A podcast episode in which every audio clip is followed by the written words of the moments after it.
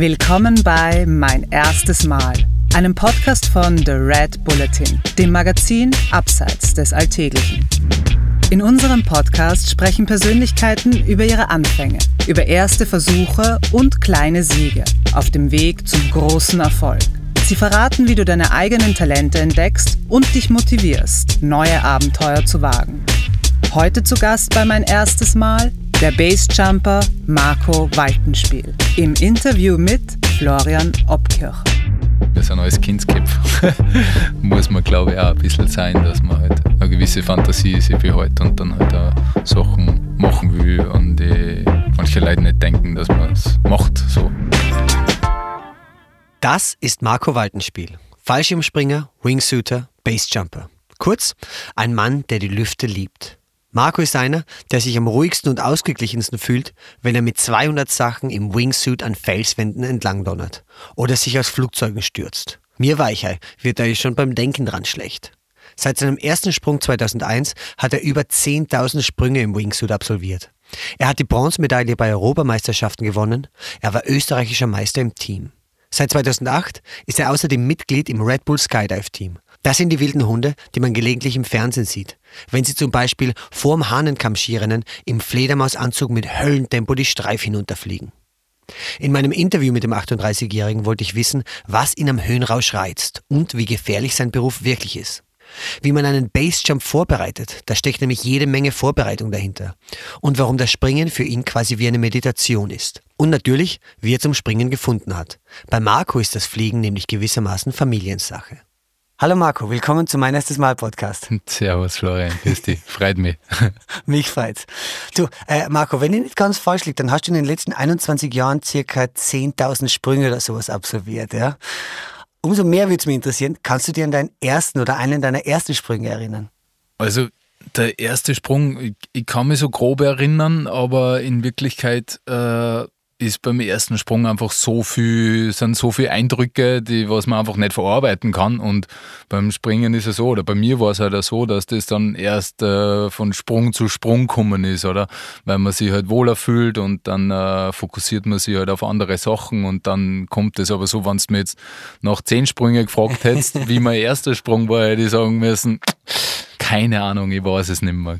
Ja. Dann machen wir es mal anders. Wie ist es denn überhaupt zum ersten Sprung gekommen? Also zum Fallschirmspringen bin ich eigentlich gekommen durch das, dass mein Papa schon gesprungen ist und viel mit Paragleiten zum Dorn gehabt hat und äh, im Endeffekt, wir waren früher als Familie immer in Lungau auf einer Hitten und so und der Papa hat immer einen Paragleiter mitgehabt und da ist das, das Bursche drinnen gehängt und ein bisschen so am, am, Hügel quasi probieren und so. Und dann war ja eigentlich immer, Wochenende war eigentlich normales Programm, irgendwo am Flugplatz, irgendwo am Sprungplatz. Äh, mein Dad ist viel gesprungen und durch das habe ich das ein bisschen so mitgekriegt und Genau, und dann war halt, äh, wollte ich eigentlich mit 13 zum Springen anfangen hat man damals noch nicht dürfen. Das heißt, ich habe mit Elf ein Tandem gemacht und dann nochmal ein Tandem und dann, genau, und dann bin ich eigentlich so von 13, wo es geheißen hat, ich darf nicht, habe ich eigentlich wieder ein bisschen einen Abstand zu dem Ganzen gewonnen.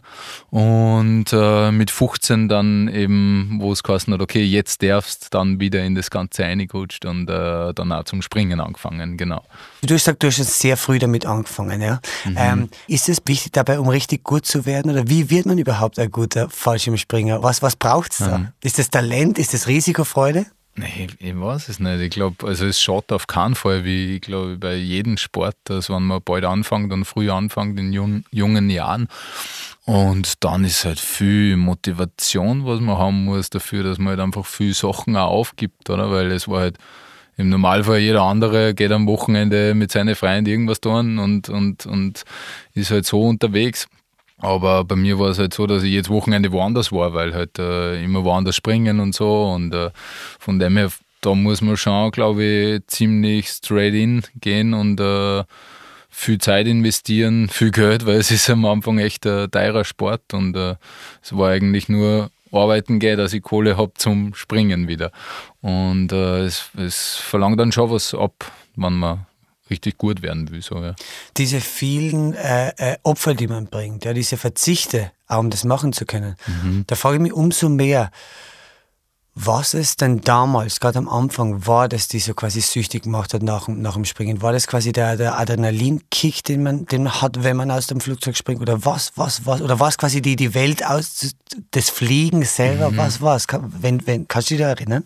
Nein, also Adrenalinkick in dem Sinn, das ist immer so ein bisschen ein komisches Wort, finde ich, weil es ist einfach, äh, wenn man was gern macht, dann macht man es einfach oft und äh, von dem her hat es, glaube ich, nicht so viel mit Adrenalinkick zum da. Für mich war es für so die Perfektion, dass man halt was extrem gut macht und immer noch besser und halt äh, noch genauer und die, die, die Abläufe von einem Sprung und so einfach das immer, immer genauer macht und, und von dem her glaube ich war das das ein bisschen, was mich da so gefangen hat und äh, für mich war es halt auch, sobald ich am Sprungplatz war, hat es halt nichts anderes geben. Das wäre wie Urlaub für den Kopf so. und keine anderen Troubles, du bist am Sprungplatz, du schlafst im Zelt und gehst springen und genau, ich glaube, das war ein großer Punkt, was mich sehr, sehr gefangen hat in dem, in dem Sport und genau, das war eigentlich so Urlaub für den Kopf. Wie war das eigentlich? Ich meine, angesichts dessen, das Fallschirmspringen und so weiter, nicht das allerrisikofreiste ist. Ja, waren deine Eltern von vornherein eigentlich begeistert davon, dass der Bur das jetzt auch macht, oder? Ah, ich glaube, ich glaub, der Mama war es recht, war, war, war es schon klar, dass das irgendwann einmal passieren wird. Ne? Und der Papa war natürlich, äh, kann ich mir vorstellen, recht stolz auf das und dass ich da gesprungen bin. Wir haben einige Sprünge gemeinsam gemacht und so, das ist natürlich dann schon lässig. Am Anfang war es so, dass die Mama gesagt hat, okay, es passt, aber ihr dürft nicht gemeinsam in einem Flieger sitzen oder so. Also so ein paar Vorgaben hat schon gegeben. Aber ja, also von dem her war es jetzt eigentlich so, dass äh, voll den Rückhalt gehabt habe von meinen Eltern und denen das schon taugt hat, dass ich was gefunden habe, was, was mir halt so taugt und gut geht. Aber ganz blöde Frage jetzt noch. Das heißt, falls dem Flugzeug dann was passieren würde, das ist ich nicht glaube, ich habe es auch nicht verstanden. Oh, okay. Ein Mama-Ding. Aber wo du sagst, irgendwie so sein Ding finden, weil ich glaube, irgendwie so viele von uns äh, hadern ja relativ lang damit, irgendwie so ihr Ding zu finden. Man probiert viele Sachen aus, mhm. man findet es nicht. Und wenn ich da deine Geschichte höre, dann hört sich das so wunderbar, einfach so natürlich an. Und umso mehr würde es mich interessieren, hättest du vielleicht Tipps für die Hörerinnen und Hörer, wie man sein Ding im Leben findet? Gibt es da einen Trick oder, oder was? Ich weiß nicht, ob es einen Trick gibt. Irgendwie bei mir war es jetzt so, das hat sich immer recht natürlich angefühlt, das Ganze. Weißt du? Und es war nicht so, dass ich mir von Anfang an gedacht habe, okay, das ist meine, das ist meine Passion und ich werde da jetzt Profispringer und ich möchte das hauptberuflich machen, weil es war halt einfach, ich habe halt einfach äh, geschaut, dass ich in die Luft komme, oder? Ja. Und äh, habe halt dann nebenbei in einer Bar gehackelt, dass ich einfach Geld verdiene, dass ich weiterspringen kann und, und ich habe gar nie so weit gedacht. Also von dem her, ich glaube, wenn man was findet, was einen taugt und das auch realisiert, dass das vielleicht was für fürs Leben ist, ein Hobby fürs Leben oder so, dann äh, muss man einfach dranbleiben. Und äh, natürlich gibt es Punkte, wo es einmal bergab geht und, und nicht so gut läuft, aber wenn einem das taugt, dann taucht man das auch durch. Also ist meiner Meinung nach, wenn es sich gut anfühlt und natürlich anfühlt, dann kann es nicht schlecht sein und dann muss man dranbleiben. Und so findet man, glaube ich, Sachen, was einen was sind Taugen, ja? Ich glaube, in deinem Fall ist es sehr speziell nochmal interessant, weil 99 Prozent der Leute machen das ja als relativ teures Hobby. Ja? Und ich glaube, zu dem mhm. Zeitpunkt, als du damit angefangen hast, hat es ja kaum Menschen gegeben, die das professionell gemacht haben. Ja? ja. Umso bewundernswerter finde ich dann eigentlich, dass du quasi dann diese Nebenjobs nur gemacht hast, um quasi springen zu können. Ja? Ohne überhaupt die Gewissheit zu haben, dass das jemals das ein Hauptberuf werden könnte. Tragt, ja. ja ich glaube, es war so ein bisschen ein Kipppunkt, wo ich dann äh, so die ersten Wingsuit-Base-Springer gesehen habe, wo Jean-Luc Alver mhm. äh, das erste Mal quasi so einen Berg entlang geflogen ist und das hat mich schon brutal geflasht und das war dann eigentlich so ein bisschen mein nächstes Ziel, weil äh, das kommt halt am nächsten ans Fliegen zu, ohne dass du jetzt irgendwie äh, einen Motor brauchst oder irgendwie sowas. Und da, das war dann auch der Punkt, wo ich zum Beispringen angefangen habe und dann war das quasi dann so das nächste Ziel. Und das ist aber dann auch irgendwie Hand in Hand gegangen, durch, äh, dass ich das hauptberuflich dann auch gemacht habe. Ähm, du hast lange Wingsuit gemacht, äh, Fallschirmspringen. Das waren lange Zeit deine Spezialdisziplinen. 2000 solcher Sprünge hast du absolviert, bevor du deinen ersten Basejump gewagt hast. Kannst du die an diesen ersten Jump erinnern? Ah ja, das weiß ich schon noch, ja. Das war, ähm, ich habe quasi einen Kurs bei einem Freund gemacht, beim Andy Botlipnik bei Pressurized, das ist eine Firma, die machen also Sprunganzüge. Und äh, ich habe mit ihm zum Fallschirmspringen angefangen eigentlich und er ist halt dann relativ schnell in die Richtung gegangen und ich bin halt nur beim, beim Zielspringen, beim Fallschirmspringen geblieben und so. Und da habe ich dann quasi den Kurs gemacht und äh, du fangst ja quasi äh, auf einer Brücke an deinen ersten Beisprung machst du, wenn du einen Kurs machst von einer Brücke. Und ich weiß nur, dass halt beim Hochgehen auf die Brücke die Knie schon gegangen sind, weißt du, weich, weich Ende nie und äh, es, war, es war schon sehr intensiv, weil durch das, dass du, wenn du normalerweise immer aus dem Flieger springst und, und äh, hast du eine gewisse Höhe, sichere Höhe und äh, wenn du auf der Brücke stehst, dann siehst du einfach einmal das Gras unten und wenn da unten wer steht, dann siehst du, was für, was für Augenfarbe der hat, so auf die Art. Und das war schon sehr intensiv, aber irgendwie kompletter Augenöffner, so was möglich ist und, und das, war, das war recht cool und man hat auch genau gemerkt, äh, von Sprung zu Sprung, wie, wie entspannter das man wird, umso näher, dass man zum Sprung kommt. So. Also. Und war das wichtig, 2000 äh, äh, Fallschirmspringen absolviert zu haben, um dann quasi zu diesem Punkt zu kommen, also quasi diese, diese lange Vorarbeit? Mm, für mich, für mich selber war es schon wichtig. Mhm. Also es gibt ja, manche machen es äh, nach Zehnspringen, manche machen nur den Kurs, dass sie dann Beispringen anfangen. Aber für mich in der Zeit war es einfach dass ich für mich ähm, im Kopf mich so vorbereiten habe können, dass ich das jetzt machen will. Ich habe lange darüber nachgedacht und habe dann irgendwann einmal entschieden, okay, passt. Und es schaut sicher nicht, wenn man eine gewisse Erfahrung hat beim Fallschirmspringen und in der Luft, dass man einfach mit der Materie vorher äh, lang gearbeitet hat, dass man, wann man dann zum Beispielspringen anfangen will.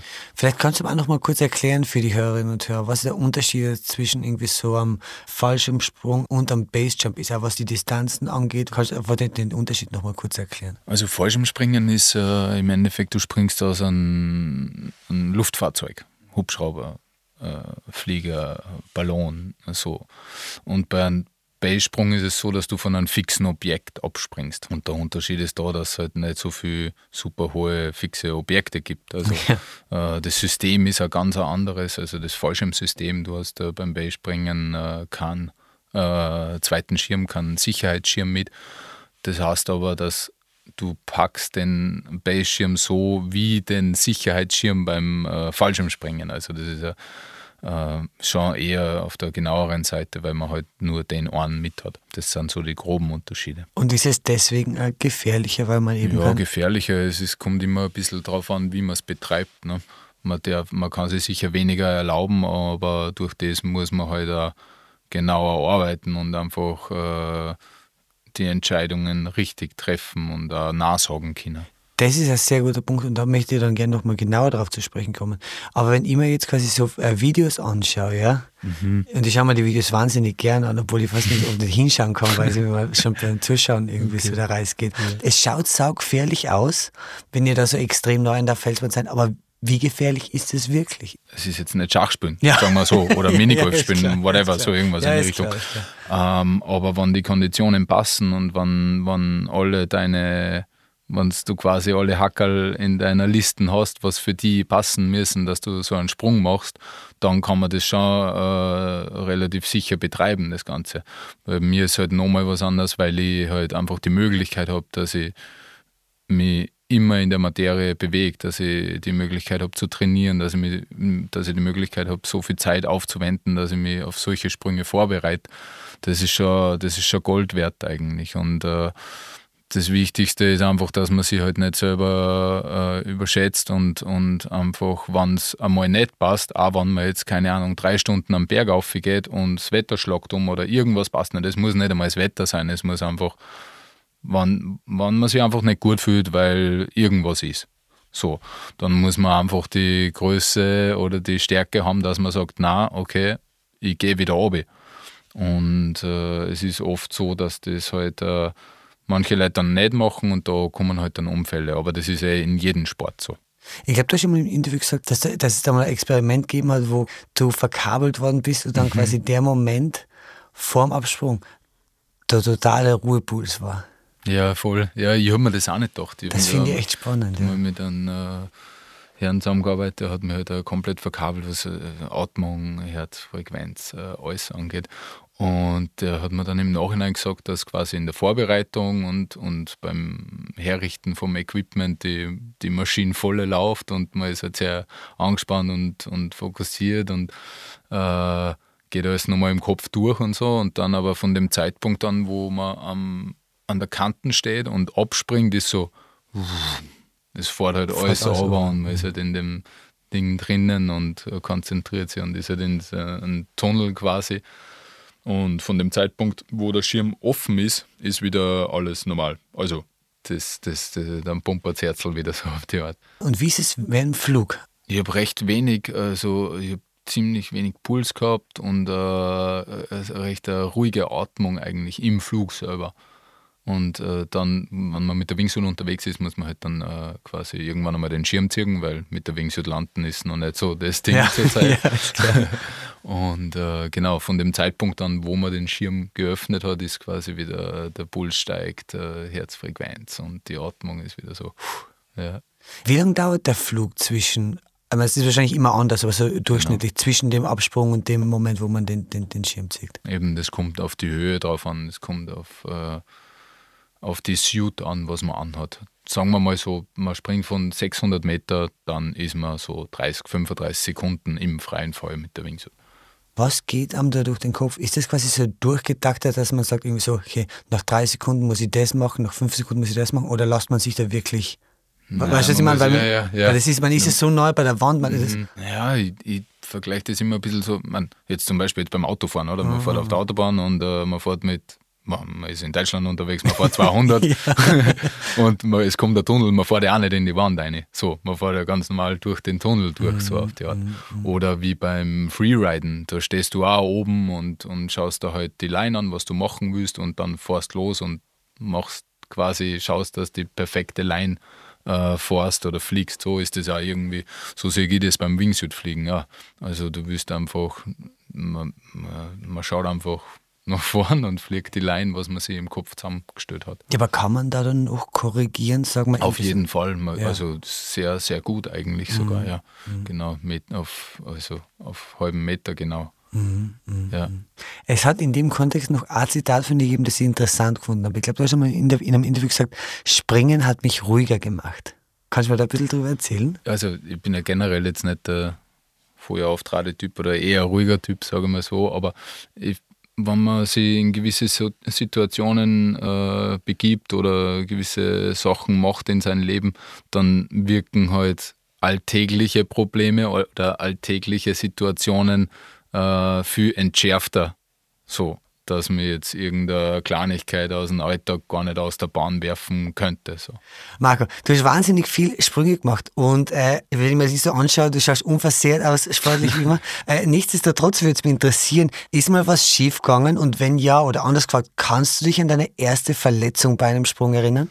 Ähm, ja, also bis jetzt habe ich mir eigentlich erst einmal was, was brochen, was wirklich brochen und das äh, war in, in Spanien war das, in Benidorm von einem Sprung von einem Gebäude und das war, es war alles super. Es war, mir hat voll taugt und, und das war äh, echt eine coole Location und es war eigentlich, es war ein Bewerb, es war eine Competition und äh, da ist halt um das gegangen, dass man, da ist um einen Absprung gegangen, der Absprung ist bewertet worden, dann die Freifallzeit hat man genau einhalten müssen, dann ist die Schirmöffnung bewertet worden. Und dann am Schluss war noch Zielspringen. Und ich habe die ersten Jahre im Sport habe ich halt recht viel Zielspringen betrieben und äh, beim Zielspringen, beim Fallschirmspringen ist es so, dass da meistens eine Matte liegt, die schön flauschig weich ist und da schlagt man halt dann im Endeffekt auf der ein und äh, äh, tritt da auf so eine elektronische Scheibe und da wird dann quasi der Abstand gemessen, wo man als ersten Bodenkontakt gehabt hat.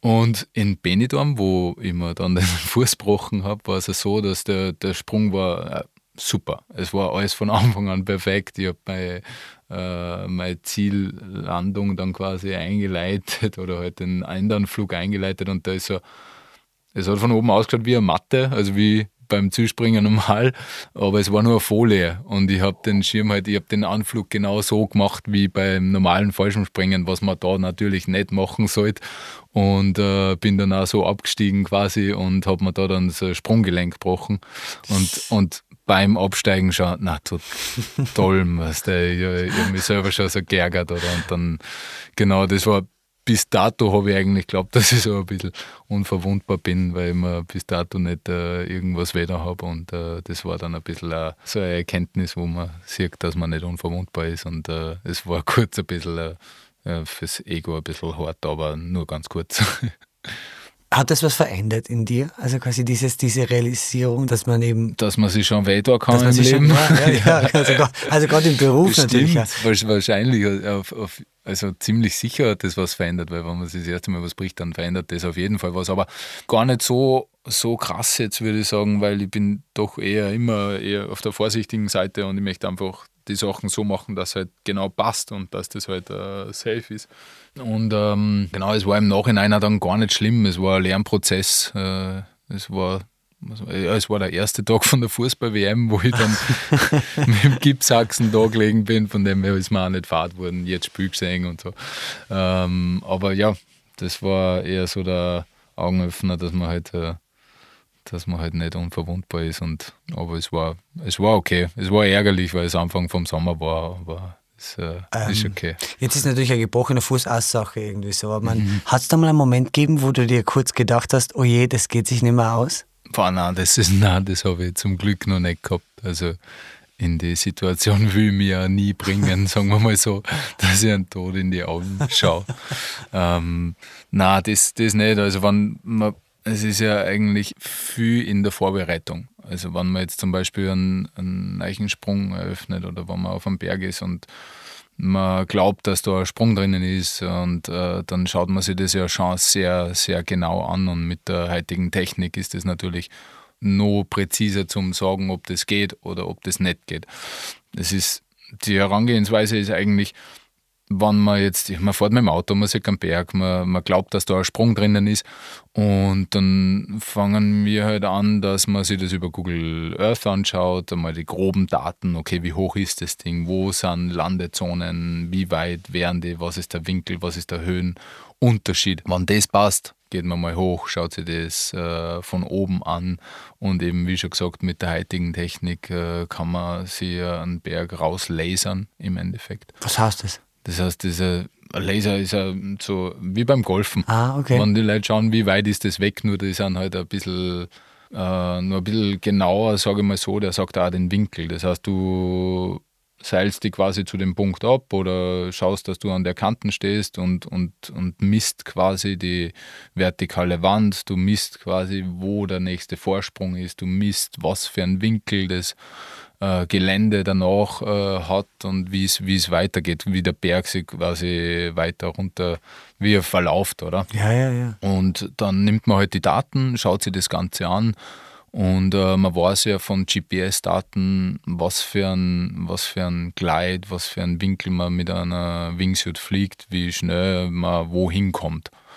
Und wenn man das dann quasi übereinander legt, dann sieht man, okay, das könnte funktionieren oder das funktioniert oder funktioniert nicht. Das finde ich faszinierend. Was muss denn mal prinzipiell gegeben sein, dass du da denkst, okay, das könnte sich für einen Sprung eignen?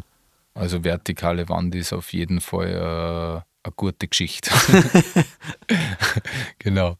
Und dann kommt es halt äh, darauf an, wie der Berg weitergeht, weil es nutzt ja nichts, wenn du jetzt äh, 100 Meter Wand hast und dann ist einfach äh, im 45-Grad-Winkel oder im 90-Grad-Winkel äh, Vorsprung, wo du nie drüber kommen würdest.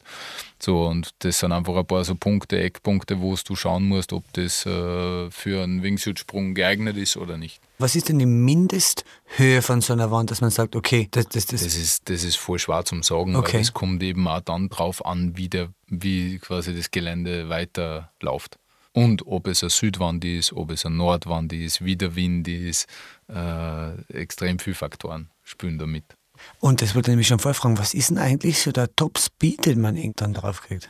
Ja, das ist, auch, das ist auch relativ, je nachdem, was für einen Winkel das man wählt. Äh, wie steil man mit der Wingsuit fliegt oder wie flach. Und das ist ja wie ein Flieger oder wie ein Paragleiter. Du kannst das Ding auch stallen, du kannst äh, schneller fliegen, du kannst langsamer fliegen, aber ich sage mal, so um die 220 äh, km/h, so Cruise Mode, genau der Normalo wie ich irgendwie so, der sieht ja dann quasi nur das Endresultat. Der sieht euch quasi von, von einem Berg runterspringen oder so. Mhm. Aber da steckt ja total viel wissenschaftliche Recherchearbeit und, und alles äh, da, dahinter eigentlich. Ja, es, es, es ich verbringt mehr Zeit am Computer eigentlich, als man wahrscheinlich annehmen würde wahrscheinlich, oder? Ja, es, also es ist ja oft so, dass man das einfach nicht sieht, weil wenn man immer nur das äh, fertige PC so quasi, dann äh, schaut das immer alles recht leicht aus, aber es steckt auf alle Fälle mehr Arbeit dahinter und viel Vorbereitung. Eben wie ich vorher auch schon gesagt habe, gewisse Sprünge oder Beispringen ist was, wo man definitiv viel aus dem Flieger trainieren muss, dass man das auf einem gewissen Level betreiben kann, beziehungsweise sicher betreiben kann. Was ist der Teil deiner Arbeit, wo du da jedes Mal denkst, ah, oh Mann. Interviews. Nein. Autsch. Nein, Spaß. Gar nicht. Das ist super. Nein, also, wenn es der Teil, wo ich mir denke, so, ah, ist, äh, würde ich mir gern sparen, ist, wenn das Wetter gut ist und ich muss aber äh, E-Mails schreiben und äh, ja. Sachen organisieren. wenn das Wetter nicht gut ist, dann passt das auch voll. Also, das ist alles Jammern auf hohem ja, Niveau. Verstehe, verstehe. Ähm, mit dem Red Bull Skydive Team macht sie ja die ersten und atemberaubendsten Sachen. Aber kannst du dich an, an ein Projekt erinnern, wo du das selber zum ersten Mal vielleicht gedacht hast, wow, das ist jetzt wirklich das Ärgste? war, ja, es ist, ich denke mir das fast bei jedem Projekt. Ja. aber natürlich, es sind halt schon ein paar äh, super spezielle dabei, so wie eben Mega Swing ist schon eine Zeit her, aber das, äh, das war schon recht so, wo ich mir dann gedacht habe, so, puff, schon arg, aber auch voll cool, oder? So, und das, ähm, ich weiß nicht, wer es nicht gesehen hat, die bitte erzähl, eine Riesenschaukel zwischen zwei Ballone und weil schaukeln tut jeder gern. Jetzt haben wir uns eben gedacht, das war halt einfach, wir machen die größte Schaukel der Welt so und das geht halt dann oft nur in hoher Höhe. Und ja, das ist halt so zustande gekommen, wir sind halt zusammengesessen. Ganz, ganz kurz, hohe Höhe. Erklär es noch ein bisschen. Hohe weil, Höhe. Was, was heißt hohe Höhe? Weil das ist ja hohe wirklich, Höhe ist wirklich so hoch. Um ja? die 1000 Meter äh, quasi mit den Ballone aufgestiegen und zwischen die zwei Ballone eine Schaukel gespannt und dann quasi unter dem einen Ballon so äh, dahingeschaukelt. genau. Und da habe ich mir schon auch gedacht, so, ähm, wo wir die ersten Testsprünge gemacht haben, die haben wir noch ohne Schaukel gemacht und nur mit Klettergurt, weil wir eben nicht gewusst haben, was passiert und halt mit Trennsystem und genau, und nachdem habe ich mir schon gedacht, das ist eine ziemlich, ziemlich arge Geschichte gewesen, aber äh, super lustig, ja. Was war das Orge für die? Kannst du das erklären? Das Orge? Ja, puh, das ganze Geschichtel war ziemlich arg. Nein, es war einfach cool, das ganze Zusammenspielen mit den Ballonfahrer, mit dem, dass man das auslotet, wie lange ich das Seil machen kann, dass es noch richtig dahin geht, so, weil zu lang ist auch nichts, äh, weil dann halt das Seil so viel Widerstand hat, dass es nicht mehr gescheit schaukelt unter dem Ballon und einfach das Kreieren so einer Sache ist einfach immer wieder was, was Cooles. Das letzte, wo ich mir gedacht habe, ist mega, dass wir das überhaupt machen haben dürfen, war halt äh, die Track Preview bei der Streif in Kitzbühel, wo wir die äh, Streif quasi mit der Wingsuit abgeflogen sind. Das ist auch so eine Geschichte gewesen, auf das haben wir so lange gehofft, dass wir das irgendwann einmal umsetzen. Und ähm, das ist halt auch der ganze Prozess, einfach die Testsprünge, wo du schaust, was möglich ist, äh, wo du das eben auch wieder vorher ausrechnest, ob der Winkel passt vom Gelände. Und äh, wo ich da dann die ersten Sprünge gemacht habe, äh, habe ich mir auch gedacht, so Wahnsinn, das ist was, das haut mich voll weg. Ja. Wie kommt sie auf diese Ideen, die größte Schaukel der Welt ja, oder die? Das, das sind, äh, wie kommst du die Ideen? Wir sind alles Kindsköpfe. Mhm. Muss man, glaube ich, auch ein bisschen sein, dass man halt gewisse eine gewisse Fantasie sich behält und dann halt auch Sachen machen will, an die manche Leute nicht denken, dass man es macht. So. Wie viele von diesen Kindsköpf-Ideen habt ihr und wie viel Prozent davon lassen sich dann wirklich realisieren? Sagen wir mal so, wenn man jetzt zwei, äh, wenn man jetzt zehn Ideen hat pro Jahr, dann setzt man zwei, drei um. So, genau. Eher guter Schnitt. ja, voll. Kindsköpf ist auch ein gutes Stichwort, weil ähm, jetzt machst du das seit 21 Jahren, ja? Ähm, in 21 Jahren, äh, ich merke es bei mir selber, man wird nicht nur älter, sondern man wird vernünftiger im Sinn von, äh, wenn ich heutzutage Snowboarden gehe und ich sitze vor einer Chance, dann hätte ich, weiß ich genau, vor 15 Jahren hätte ich mich da ausgekaut und äh, gedreht ohne Ende. Jetzt sitze ich da oben und denke mir, boah, was ist, wenn ich mal einen Haxen bricht? Das ist ja kein Spaß. Wie ist es bei dir irgendwie? So, wie lange kann man diesen Job des Basejumpers, des Skydivers machen? Wie siehst du das? Ich glaube, dass, dass man das äh, schon recht lang machen kann. Also ich glaube, man muss halt einfach äh, fokussiert bleiben und einfach motiviert bleiben, dann kann man das äh, sicher noch lange, lange Zeit machen oder bis ein hohes Alter. Ähm, Beispiel, ich bin einmal in Italien gewesen, bin am Berg aufgegangen zum Exit und da ist ein älterer hergestanden, über 60, so, okay. mit der Wingsuit an, so, schaut mir an und grinst einfach nur und ist einfach nur happy und macht sein, macht sein Ding und, und springt ab, oder? Und da habe ich auch so, mhm okay, alles klar, das ist, äh, was deine Frage angeht, ist das eigentlich eine gute Antwort. Man kann das, solange solang es einem taugt und solange man motiviert ist, äh, kann man das auf jeden Fall machen. Man muss halt dann schauen, auf was für ein Level man sich dann noch bewegt und äh, dass man es sicher machen kann. Ne? Mhm. Aber ich sehe noch kein Ende in Sicht. Ich habe das Glück, dass meine Frau da voll hinter mir steht und ähm, genau, und sie weiß, wie ich den Sport betreibe. Von dem her brauche ich, also das spielt in dem Sinn maximal, dass ich mich selber zurücknehme, als wie dass mir jetzt irgendwer anderer quasi von dem abhält, was ich gern mache und was ich machen will. Macht sie das? Ist sie eine Fallschirmspringerin? Geht sie mal Ja, sie ist auch Springerin. Super. Ja, äh, na, genau. gut, dann ist es natürlich perfekt. Ja. Super, super. Ähm, allerletzte Frage, Marco. Äh, wir haben jetzt viel über erste Mal in der Vergangenheit gesprochen. Erzähl mir doch abschließend, auf welches erste Mal in der Zukunft freust du dich? Also, ich werde Daddy, von dem her auf das freue ich mich schon gescheit. Das ist wieder erstes Mal. Wupp, wupp. genau. Und von der sportlichen Seite her, ähm, ja, da kommen heuer ein paar Sachen noch und die darf ich da aber leider jetzt nicht sagen. Ah, top secret, das ist klar. Du, aber super. Gratulation dann irgendwie ja, so. Danke. Äh, und äh, vielen Dank für das super Interview. Hat mir echt voll viel Spaß danke, gemacht. Danke, hat mir Spaß gemacht. Merci, Flo. Das war mein erstes Mal mit Marco Waltenspiel. Mehr davon findest du überall, wo es Podcasts gibt. Auf www.redbulletin.com und natürlich in unserem Printmagazin. Hat dir unser Podcast gefallen? Dann freuen wir uns über deine Bewertung. Und noch mehr, wenn du uns weiterempfehlst.